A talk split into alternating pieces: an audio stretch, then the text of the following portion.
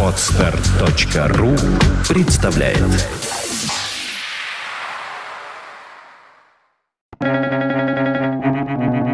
Свободное радио Компьюлента Будущее нации зависит не от числа автомобилей, а от числа детских колясок. Урха Кекканин.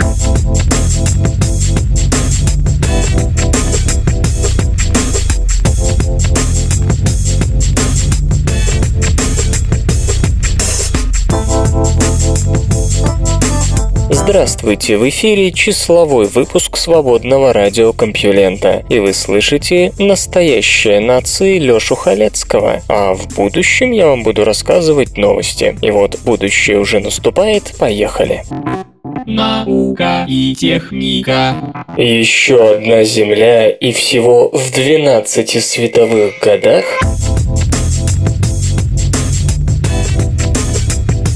системе Тау-Кита обнаружены кандидаты в пять планет. Интрига в том, что это ближайшие к нам светила с температурой и светимостью очень близкими к солнечным. И если планеты там действительно есть, то одна из них может оказаться на правильном расстоянии от звезды, и тогда на ее поверхности могут быть умеренная температура, жидкая вода и даже жизнь. Но не спешите собираться в дорогу, открытие нуждается в подтверждении. До Тау-Кита 12 световых лет. Она всего в три раза дальше нашего ближайшего звездного соседа Альфа Центавра. Тау Кита напоминает Солнце так сильно, что астроном Фрэнк Дрейк, известный энтузиаст поиска внеземных цивилизаций, в 1960-х годах определил ее в качестве первоочередной цели. В отличие от большинства звезд, слабых, холодных и небольших, Тау Кита принадлежит G-классу главной последовательности, чем может похвастаться лишь одно светило из 25.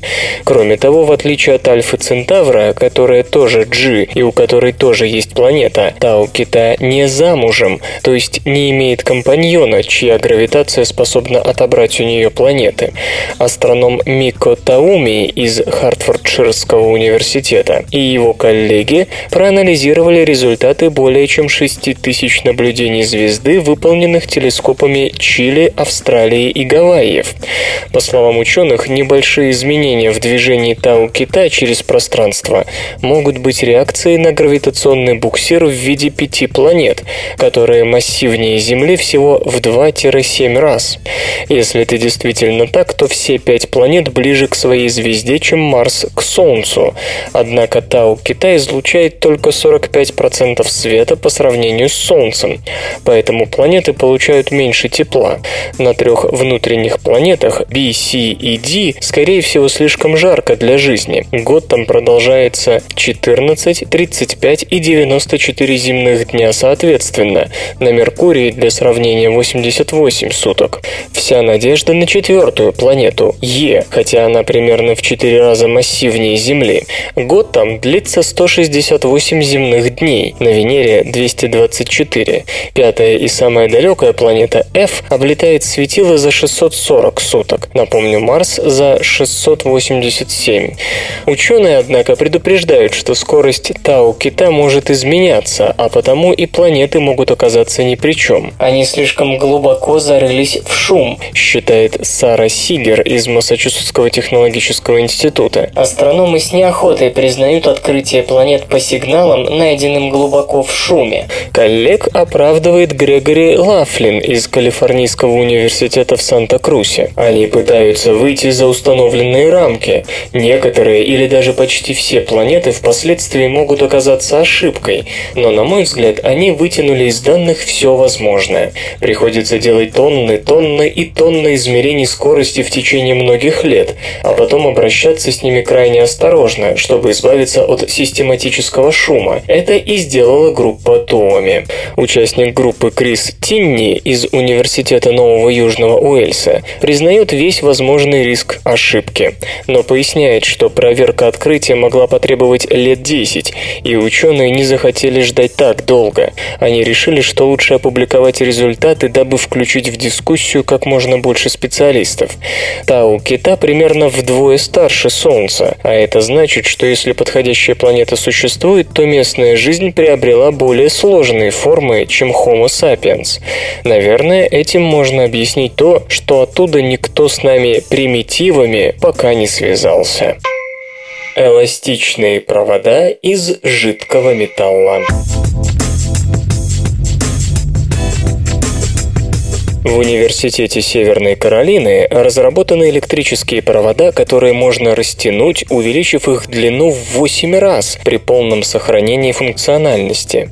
Необычные изделия можно использовать везде, где применяются их более традиционные, но не высоковольтные медные или алюминиевые аналоги, от наушников до телефонных зарядных устройств.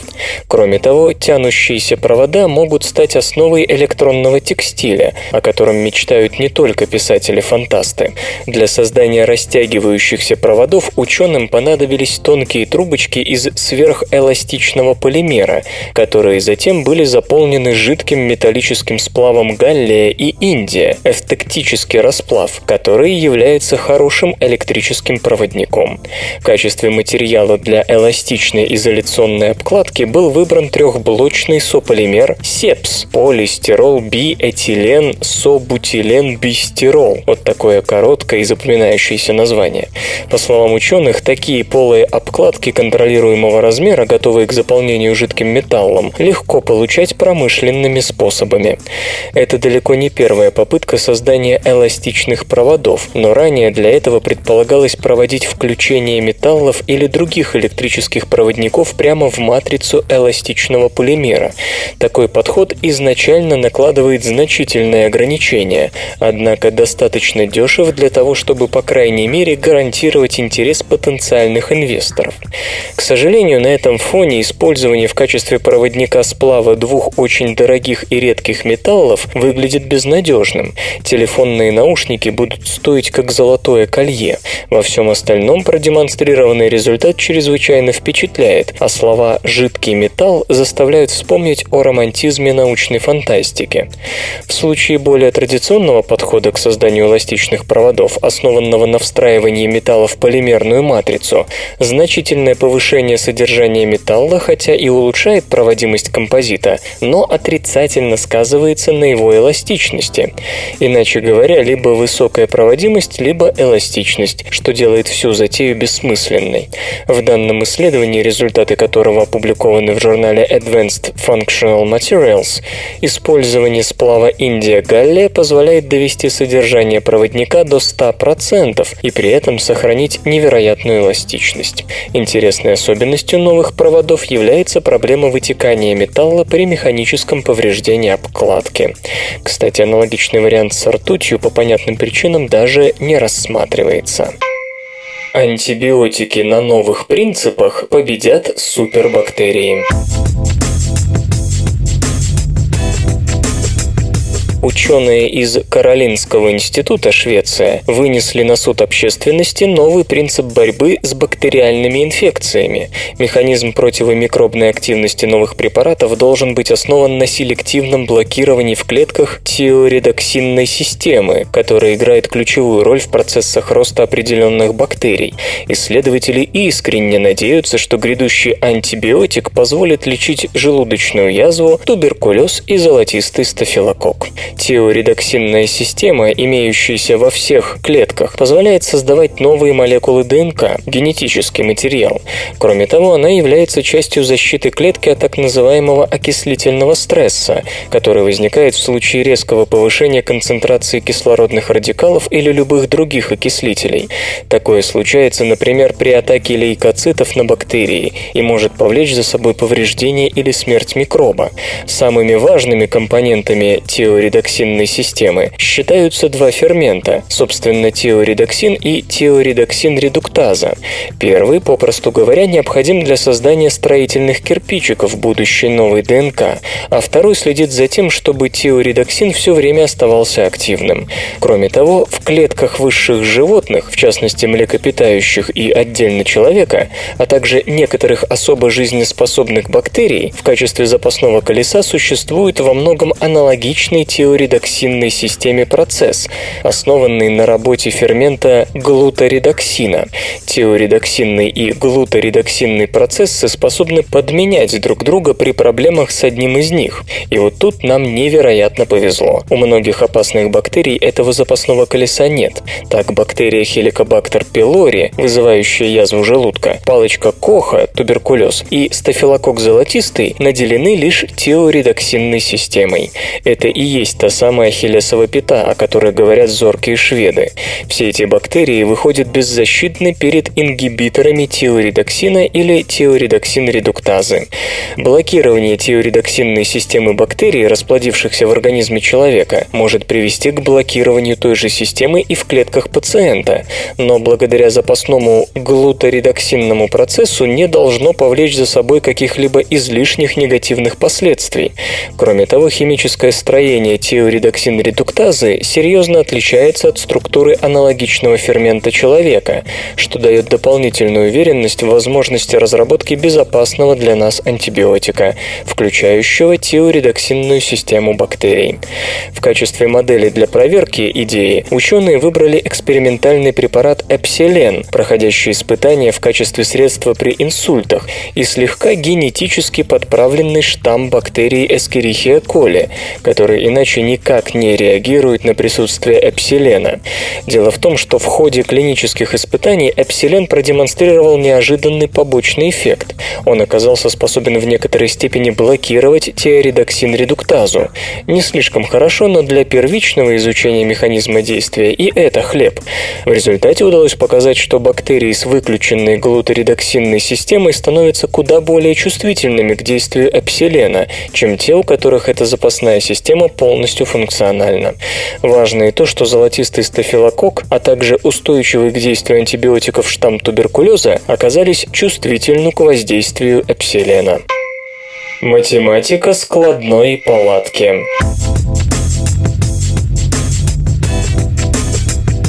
Вы когда-нибудь боролись с самораскладной палаткой, пытаясь распрямить ее, чтобы она поместилась в рюкзак? Помощь уже в пути, в виде математической теории, описывающей формы гибкого кольца, из которого, собственно, и делаются такие палатки. «Мы нашли лучший способ складывать кольца», поясняет ведущий автор Ален Жанас из Лувенского католического университета, Бельгия. Изогнутые кольца встречаются сплошь и рядом. Это не только палатки, но и бельевые корзины, картинки, складные футбольные ворота и скульптуры из дерева и бумаги. Кольца либо принимают седловидную форму, либо для экономии места сворачиваются во взаимосвязанные петли. Исследователи смогли показать, что эти фигуры можно с точностью предсказать с помощью теории, описывающей сверхкривизну, то есть показатель, на который кольцо становится более изогнутым по сравнению с идеальным кругом того же радиуса. Полученные результаты помогут, например, выработать метод сложения сверхкривизны кривого кольца в небольшую катушку. Это та задача, которую вы решаете, сражаясь с палаткой. Найти решение эмпирически не так-то просто. Естественно, вы начинаете с того, что пытаетесь сложить кольцо вдвое, поскольку это проще всего. Но дальнейшая деформация кольца требует изрядной физической силы. Вместо этого ученые рекомендуют следовать их модели, которая наоборот предполагает применение большого усилия в начале, после чего вы без особого труда сможете сложить кольцо втрое. Более того, кольцо можно искривить на 5 петель, хотя это сложнее и потребует участия как минимум трех человек. Только убедитесь, что материал шестов достаточно гибок и прочен. Господин Жанас полагает, что полученные результаты помогут также понять, например, формы, принимаемые плазмидами, довольно жесткими молекулярными ДНК-кольцами и прочими полимерами. Комментатор Базиль Адали из Института Жана Лерона де Ламбера Университета Пьера и Марии Кюри, отмечает, проявляя заслуженный интерес к этой проблеме механики, указывает на целый ряд исследований, которые дали подобные результаты. Господин Жанас, в свою очередь, считает, что по сравнению с другими работами он обходится единственным параметром, а это позволяет ближе подойти к фундаментальным законам природы и промышленного дизайна. Бизнес. Твердотельные диски дешевеют.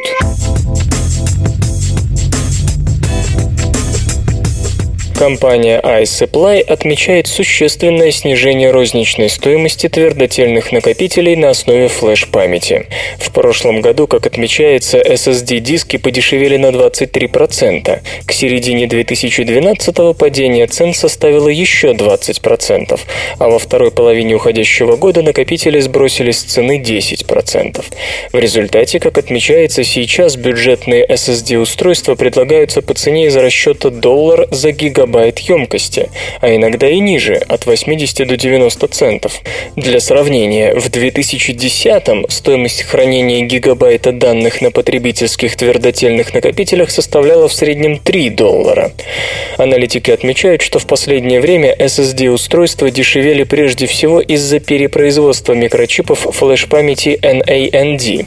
Однако сейчас спрос догнал предложение и цены начали стабилизироваться. По оценкам, в первом квартале квартале по всему миру было реализовано 5 миллионов 900 тысяч SSD-накопителей. Продажи во второй четверти 2012 достигли 7 миллионов 100 тысяч штук, в третьей – 10,5 миллионов. По итогам года, полагают iSupply, объем рынка может достичь 41 миллиона в штучном выражении и 7,5 миллиардов долларов в денежном. Это будет соответствовать росту по сравнению с 2011 на 69 и 35% соответственно. Эти забавные ученые. 1811 году французский ученый Бернард Куртуа работал в лаборатории. Перед ним на столе стояло два сосуда. В первом был спиртовой настол золы морских водорослей, во втором – серная кислота. А на плече примостился его любимый кот. Коту вдруг захотелось развлечься. Он прыгнул и столкнул на пол стоявшие рядом бутыли. Жидкости смешались и сразу же появилось облако сине-фиолетового пара. Это дал о себе знать новый, тогда еще безымянный элемент. Теперь он известен всем. Это йод. Как видите, его открыл ученый в содружестве с котом. Наука и техника. Новый телескоп рассмотрел рождение гигантских звезд.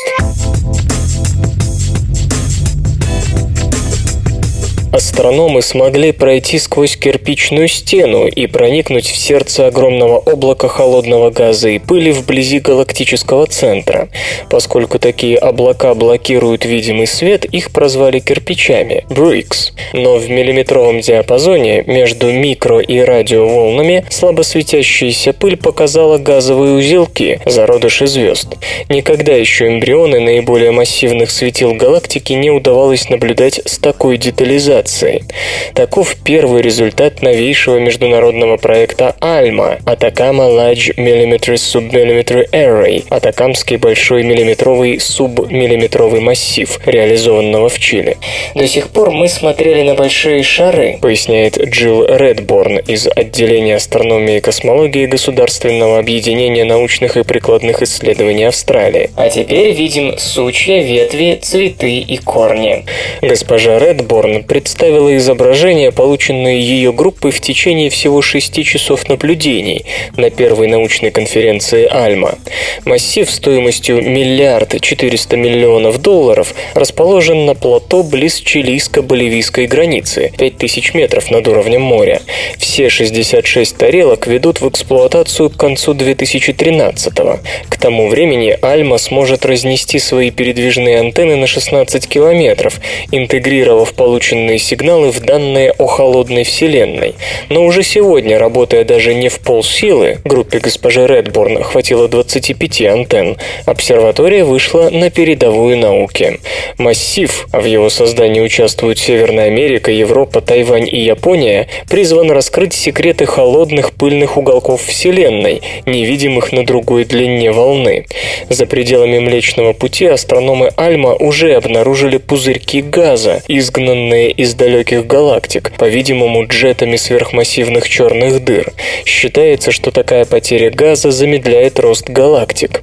Что касается нашей собственной галактики, то Альма направляет антенны на диски газа и пыли вокруг молодых звезд, материал, который однажды сольется в планеты. Ес Йоргенсен из Института Нильса Бора Копенгагенского университета на той же конференции рассказал, что впервые в окрестностях протозвезды обнаружен гликолевый альдегид. Это важный строительный блок рибозы, компонента РНК. Должны же откуда-то браться органические молекулы.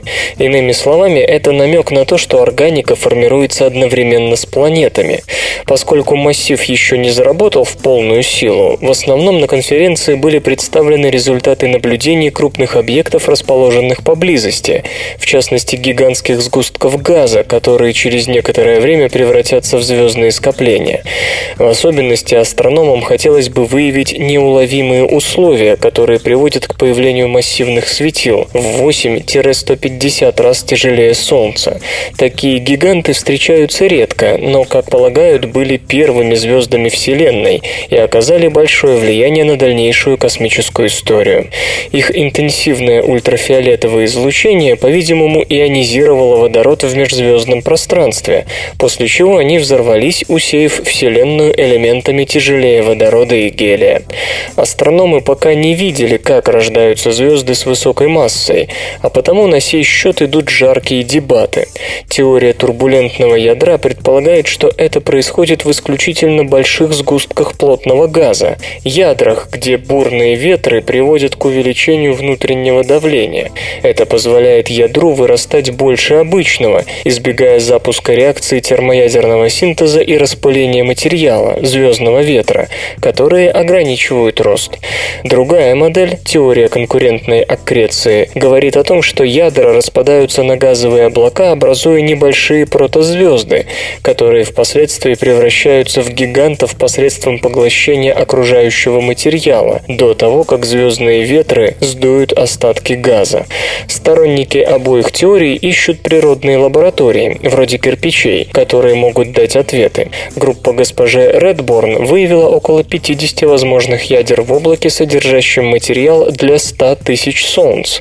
К сожалению, изображения не слишком четкие, чтобы понять, какие это ядра. Большие с выделенной границей, как предполагает теория турбулентного ядра, или же находящиеся в процессе дробления на более мелкие ядра, как того требует теория конкурентной аккреции. Выяснить это, возможно, удастся очень скоро. В январе начнется следующий цикл наблюдений, в которых будет задействовано 32 антенны. Госпожа Редборн отмечает, что эта область сможет кормить астрономию еще много лет. Кирпичи-то золотые, смеется она. В General Motors создана умная подушка безопасности водителя.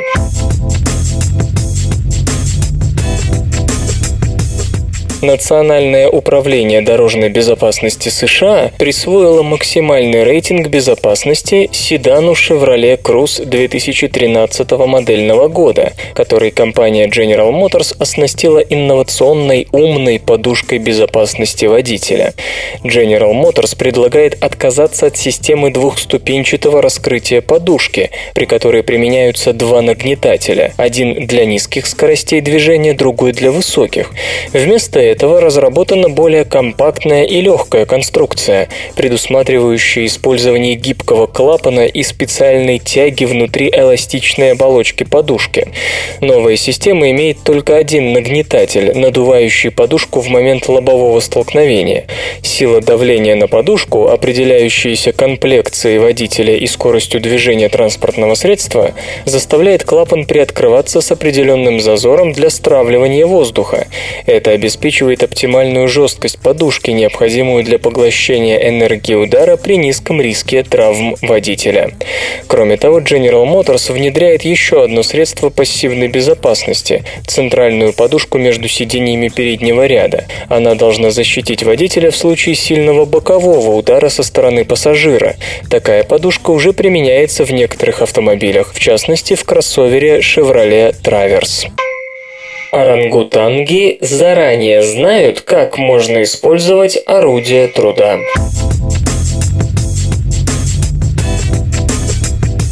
Как и у людей, у орангутангов есть свои традиции, поведенческие стереотипы, которые, как и у нас, варьируются от региона к региону, от популяции к популяции. Например, обезьяны, живущие на болотах Суматры, используют прутики, чтобы проверить, есть ли мед в дупле. А вот за орангутангами с прибрежных территорий ничего такого никогда не замечали.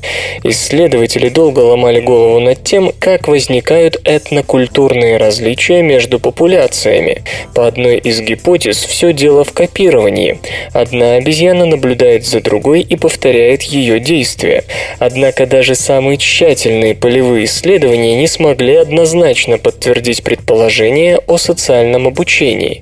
Очередная работа, проведенная зоологами из Тюрихского университета, отчасти помогает выяснить, как возникают такие различия. Правда, на сей раз исследователям помогло экологическое ЧП. Исчезновение лесов на Суматре привело к тому, что многие молодые орангутанги начали искать новый ареал. Чтобы облегчить им переход, странствующих обезьян, среди которых есть еще совсем зеленые, отлавливают и держат какое-то время в карантине. В одном из таких карантинов оказались молодые орангутанги, которые шли с разных берегов реки Алас. И тогда ученые решили проверить, как эти обезьяны будут обращаться с инструментами. Орангутангам выдали палочки, с помощью которых они могли придвигать к себе еду или ковыряться в куске дерева, чтобы выяснить, есть ли в нем мед. Обезьяны с обеих сторон реки одинаково справлялись с первой задачей, то есть, как заключили исследователи, у всех подопытных было понимание того, что палочку можно использовать как инструмент. При этом большинство, 9 из 13 орангутангов с западного берега, применяло инструмент, чтобы проверить еще и наличие меда. Что же касается восточно-бережных особей, то на такое были способны только двое из десяти.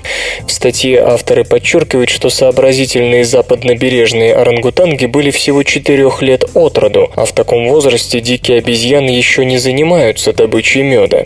Как полагают ученые, обезьяны овладевают навыками использования инструментов следующим образом. Маленький орангутанг видит, как большие обезьяны обходятся с прутиками, и у него складывается образ того, что можно делать с этим инструментом.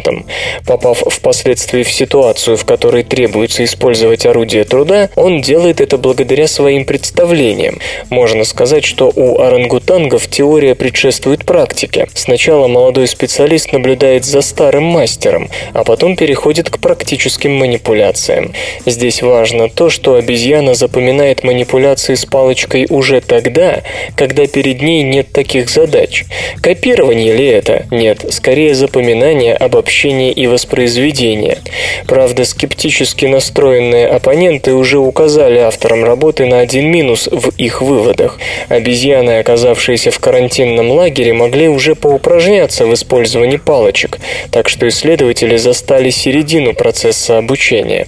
Это значит, что говорить о культурных идеях, которые предшествуют применению инструментов, пока рано. Для этого нужно проследить за обезьянами буквально с рождения и до того момента, когда она возьмет палочку в лапы.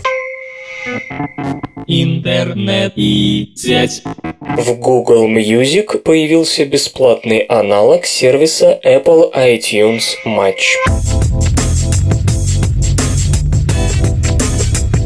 Несколько недель назад компания Google начала тестирование аналога сервиса Apple iTunes Match на европейском рынке. Теперь эта система стала доступна и американским пользователям. Служба iTunes Match анализирует музыкальную библиотеку на компьютере пользователя, ища совпадения с треками в онлайновом магазине. Если песню удается отыскать на серверах iTunes, она появляется в облачном аккаунте подписчика без необходимости загрузки с персонального компьютера компьютера. Это позволяет экономить трафик и время. Подписка на iTunes Match обходится в 25 долларов в год. Система, реализованная в веб-магазине Google Music, работает аналогичным образом, однако плату за нее веб-корпорация не взимает. Новый сервис Google Music позволяет отыскать соответствие для 20 тысяч треков. Песни, добавленные в облако, можно слушать в потоковом режиме на разнообразных устройствах, начиная с персональных компьютеров и заканчивая планшетами планшетами и Android-смартфонами. Аудиопоток транслируется с битрейтом 320 кбит в секунду бесплатно. Музычный перапынак. Сегодня в эфире свободного радиокомпьюлента группа «Команда Макс», а получать эстетическое удовольствие мы будем от песни «Будь со мной». Все, что мне было видно, твоя заслонила тень. Что за моим окном? Ночь это или день? Ночью не видел звезды, утром проспал рассвет. Новое не приходит, старого больше нет. Я закрываю двери, все кроме той одной. Все то, во что я верю, тускло горит свечой. Может, раздует ветром, все освещая миг Станет твоим ответом мой крик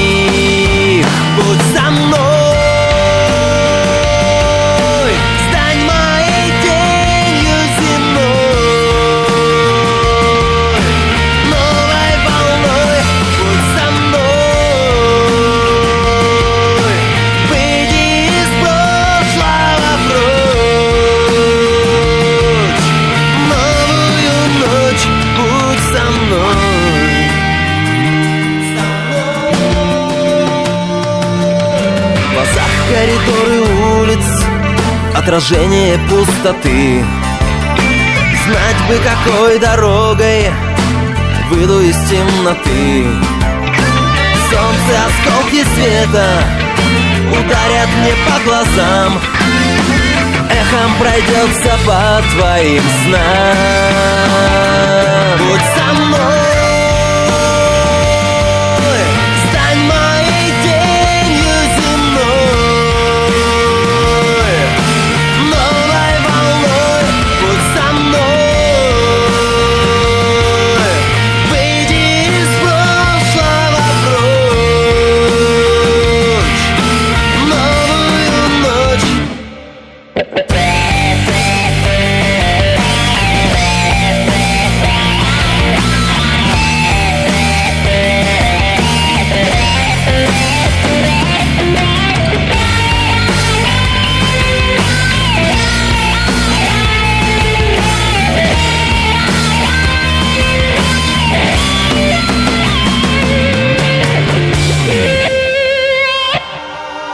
Все, что мне было видно, твоя заслонила тень Что за окном, ночь или день. Будь со мной,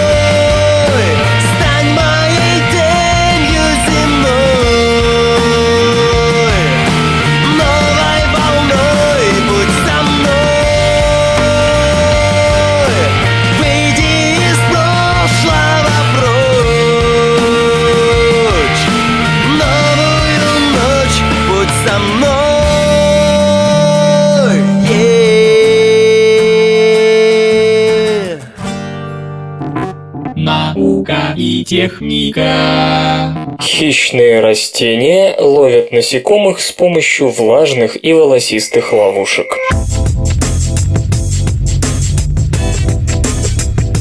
Хищные растения, безусловно, одни из самых интригующих созданий живой природы. Способы поимки добычи они используют самые разные, и до сих пор не всегда понятно, как растению удается приманить животное в смертоносную ловушку. Впрочем, именно с приманиванием дела обстоят относительно просто. Насекомые идут на сладкий нектар, выделяемый растением. Сложности возникают, когда попавшееся насекомое нужно удержать. Всем известная росянка, например, поступает поступает просто. Она сжимает насекомых клейкими волосками и сокращающимися листьями.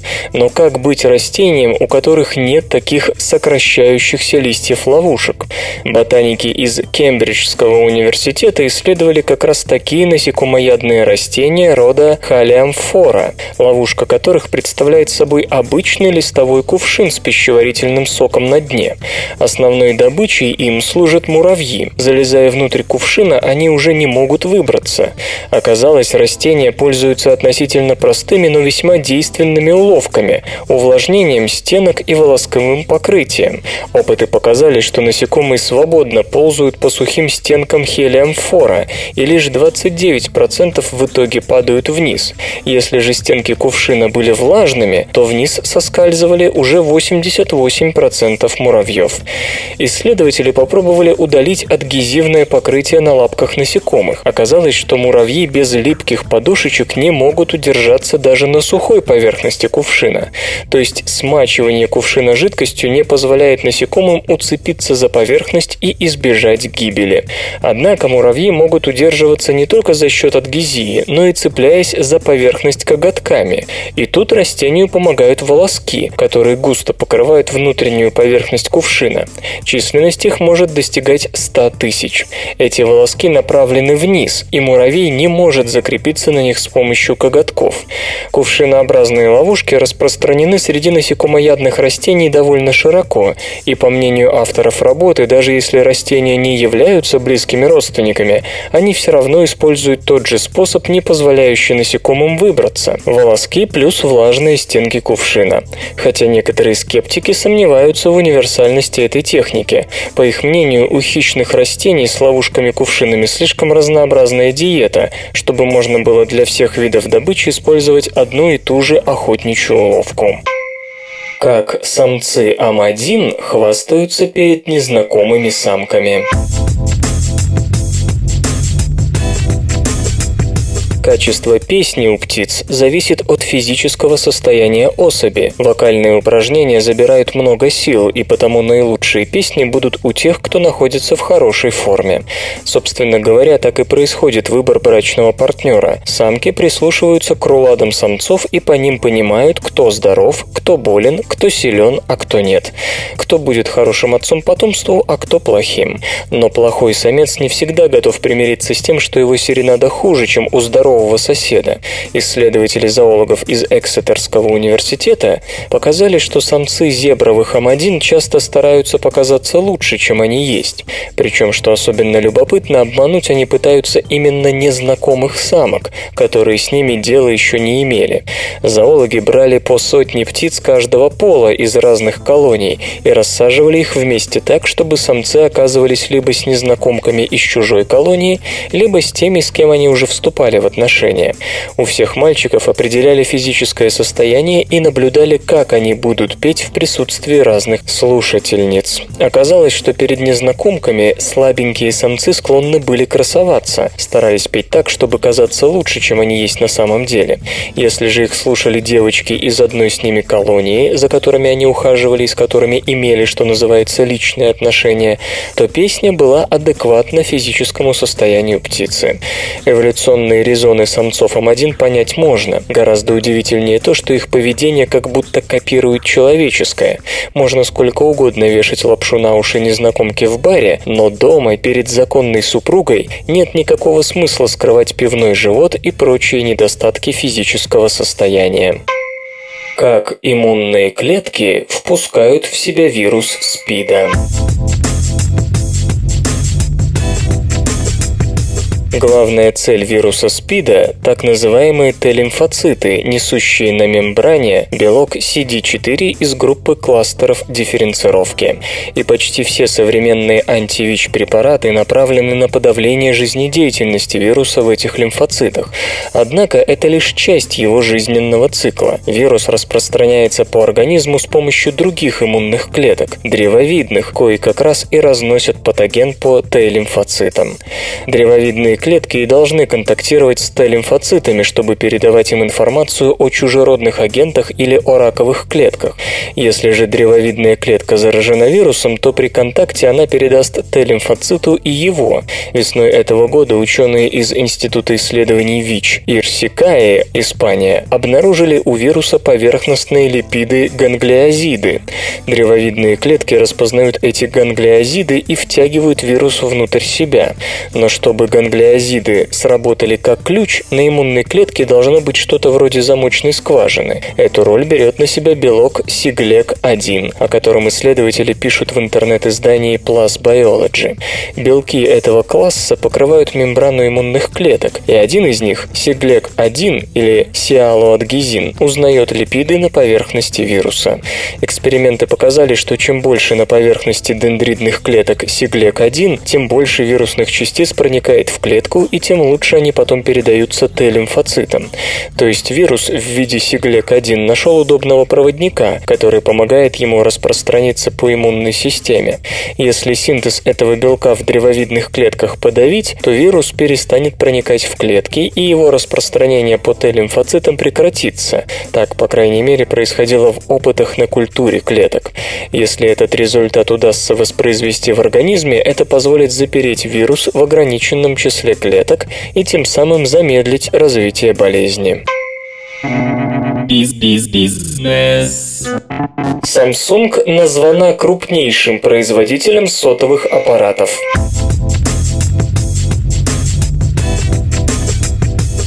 Компания IHS iSupply подвела предварительные итоги развития рынка сотовых аппаратов в уходящем году.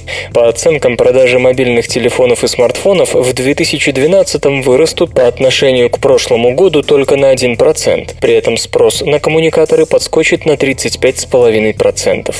Впервые за 14 лет Nokia уступит лидерство в мировом рейтинге производителей сотовых трубок. Доля компании составит 24% 4% против прошлогодних 30%. На первое место вырвется Samsung – 29% глобального рынка.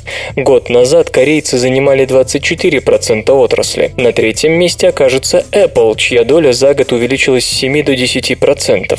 Далее в рейтинге следуют ZTE и LG – 6 и 4% соответственно. Год назад компании занимали по 6% рынка. В сегменте смартфонов лидерство также принадлежит принадлежит Samsung, увеличивший в течение года долю с 20 до 28%. Apple, находящаяся на втором месте, укрепила позиции с 19 до 20%. Теряющая покупателей Nokia замыкает тройку. Доля компании рухнула с 16 до 5%. Далее следует HTC и Research in Motion с 5% рынка коммуникаторов против 9 и 11 годом ранее.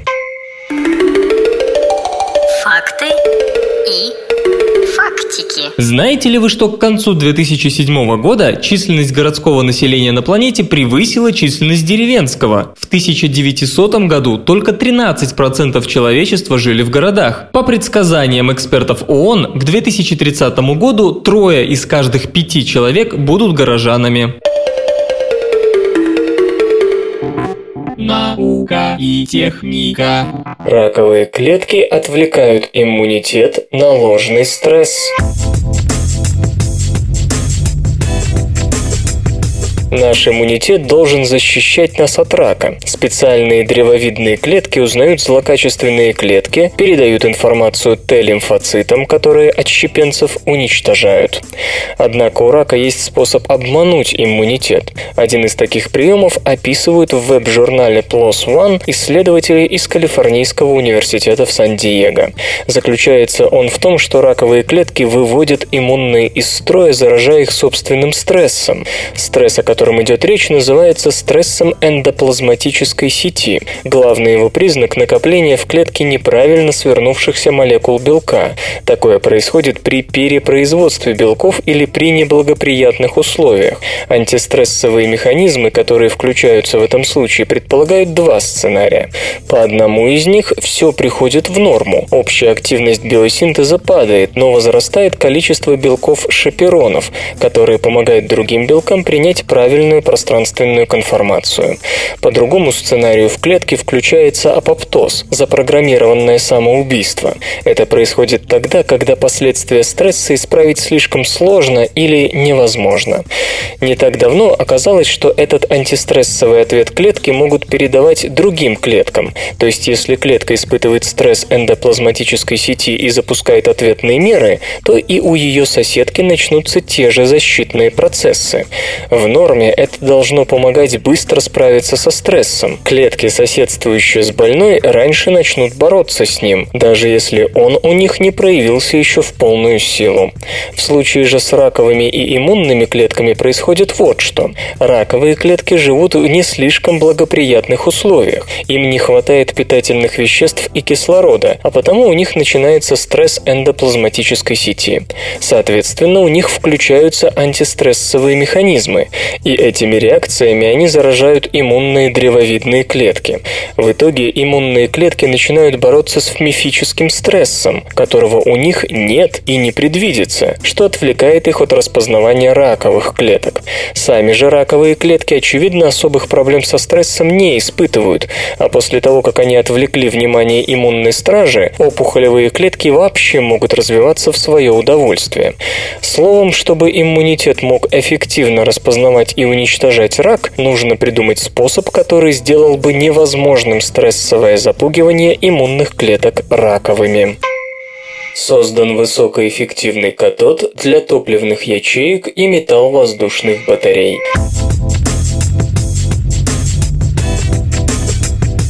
Говорим ли мы о топливных элементах или батареях, основа любой электрохимической ячейки – это качественные электроды. Корейские и американские исследователи представили новый материал для создания высокоэффективных электродов на основе меламиновой пены и высокодисперсного аморфного углерода. Сильная пористость способствует быстрому массопереносу, а большое число каталитических центров резко увеличивает восстановительную активность нового катода, катода по кислороду при его использовании в топливных ячейках или металл-воздушных батареях. Реакция, протекающая на катодах топливных ячейках и металл-воздушных батарей, представляет собой электрохимическое восстановление кислорода. Эта трансформация протекает очень трудно и медленно, лимитируя производительность всего устройства. Роль каталитического катода заключается в том, чтобы помочь кислороду прореагировать с водой, отобрав у нее электроны с образованием гидроксильных ионов ионов. Проблема же в том, что в сложной системе, включающей твердые, жидкие и газообразные реагенты, транспортные процессы слишком неторопливы. Это вызывает эффект кинетического ингибирования, особенно в случае разряда, протекающего с высокими плотностями тока. Решением проблемы стали катоды на основе пористого углерода, высокодисперсного аморфного углерода, на котором равномерно диспергирован высокоактивный металлический катализатор, такой как платина. В этом случае случае наблюдается эффективная минимизация упомянутого выше кинетического ингибирования. К сожалению, такие катоды дороги и не очень стабильны, что делает их непрактичными при массовом использовании. Такое положение дел, по-видимому, не давало покоя ученым из Национального института науки и технологий Южная Корея и Технологического института штата Джорджия, США, которые поставили себе цель создать экономически выгодную альтернативу. Сначала ученые обработали меламиновую пену хлоридом железа, а также электропроводящим техническим углеродом, допированным азотом. Продукт был карбонизирован, а затем экстрагирован серной кислотой. Образовавшиеся микроскопические тетраподы меламина, увешанные наночастицами технического углерода, обладали очень развитой поверхностью и множеством активных каталитических центров. Катоды, созданные из нового материала, отличались большим количеством пор, позволяющим осуществлять быстрый массоперенос, и в целом продемонстрировали высокую эксплуатационную надежность и производительность, сравнимую с эффективностью металлических катодов, платина на угле, но по куда более низкой цене. Как получить гетерофуллерены? Ученые из солнечной Флориды разработали простой метод синтеза гетерофуллеренов, который заключается в обработке растущих фуллеренов парами бора. При обмене атомов углерода происходит образование производного, известного как борофуллерен. Исследователи полагают, что этот способ довольно легко масштабировать, а позже применить и к другим углеродным аналогам, включая нанотрубки и графен. Хотя само по себе допирование используется с давних пор для получения нужных электронных свойств фуллеренов, однако до сих пор никто не пытался использовать в качестве допанта бор, чему причиной отсутствие подходящей синтетической процедуры. Но так было, пока за дело не взялся дорабатывающий до пенсии во Флоридском университете один из первооткрывателей фуллеренов, лауреат Нобелевской премии Гарри Крото, которому в голову пришла идея о проведении атомного обмена в газовой фазе. Решение родилось не на пустом месте. Ранее группа господина Крото, изучая механизм роста фуллеренов из газовой фазы, уже обращала внимание на протекающий в этих условиях обмен углеродных атомов между фуллереном и атомами углерода в газе. Именно это наблюдение подтолкнуло исследователей к тому, чтобы попробовать подмешать к углеродному газу еще и пары бора. Ну а сами борофуллерены были обнаружены незадолго до рассматриваемого исследования благодаря появившемуся во Флоридском университете масс-спектрометру с ионно-циклотронным резонансом с фурье-преобразованием. Синтез проводился методом испарения содержащих фуллерены борных стержней под действием лазерных импульсов. Так было обнаружено существование больших количеств кластеров стабильных боррофуллеренов. Причем обмен атомов происходил даже при использовании дешевого, коммерчески доступного бора низкой частоты. Новая технология получения гетерофуллеренов отличается не только простотой и масштабируемостью, но и универсальностью. На месте паров бора могут быть самые разные элементы, а вместо чистых фуллеренов могут использоваться и металл-фуллерены и другие возможные производные. Игры, игры, игры, игры. Square Enix мечтает о генерировании видео вставок в реальном времени.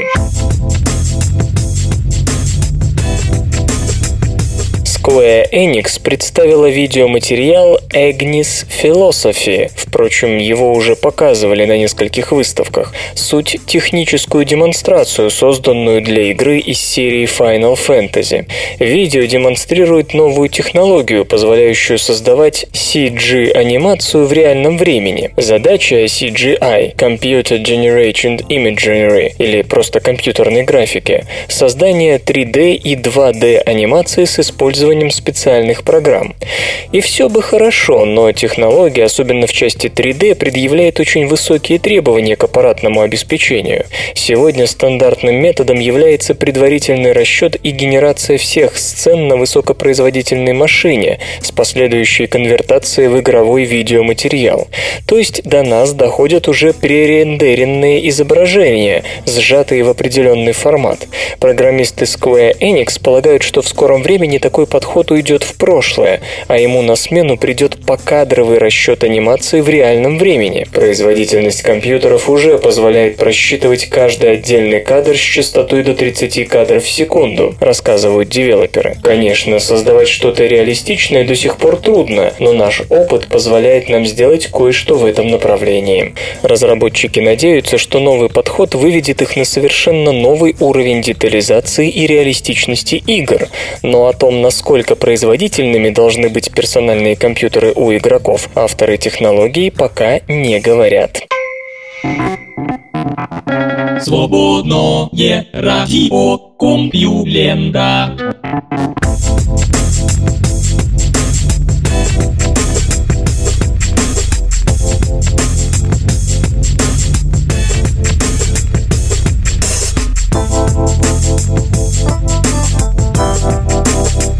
Числовой выпуск СРК подошел к концу. Загляните на сайт компьюлента.ру, там новостей еще больше. Ну а меня, Лешу Халецкого, вы обязательно услышите завтра. Обещаю и держите себя в руках. Свободное радио Компьюлента. Скачать другие выпуски подкаста вы можете на podster.ru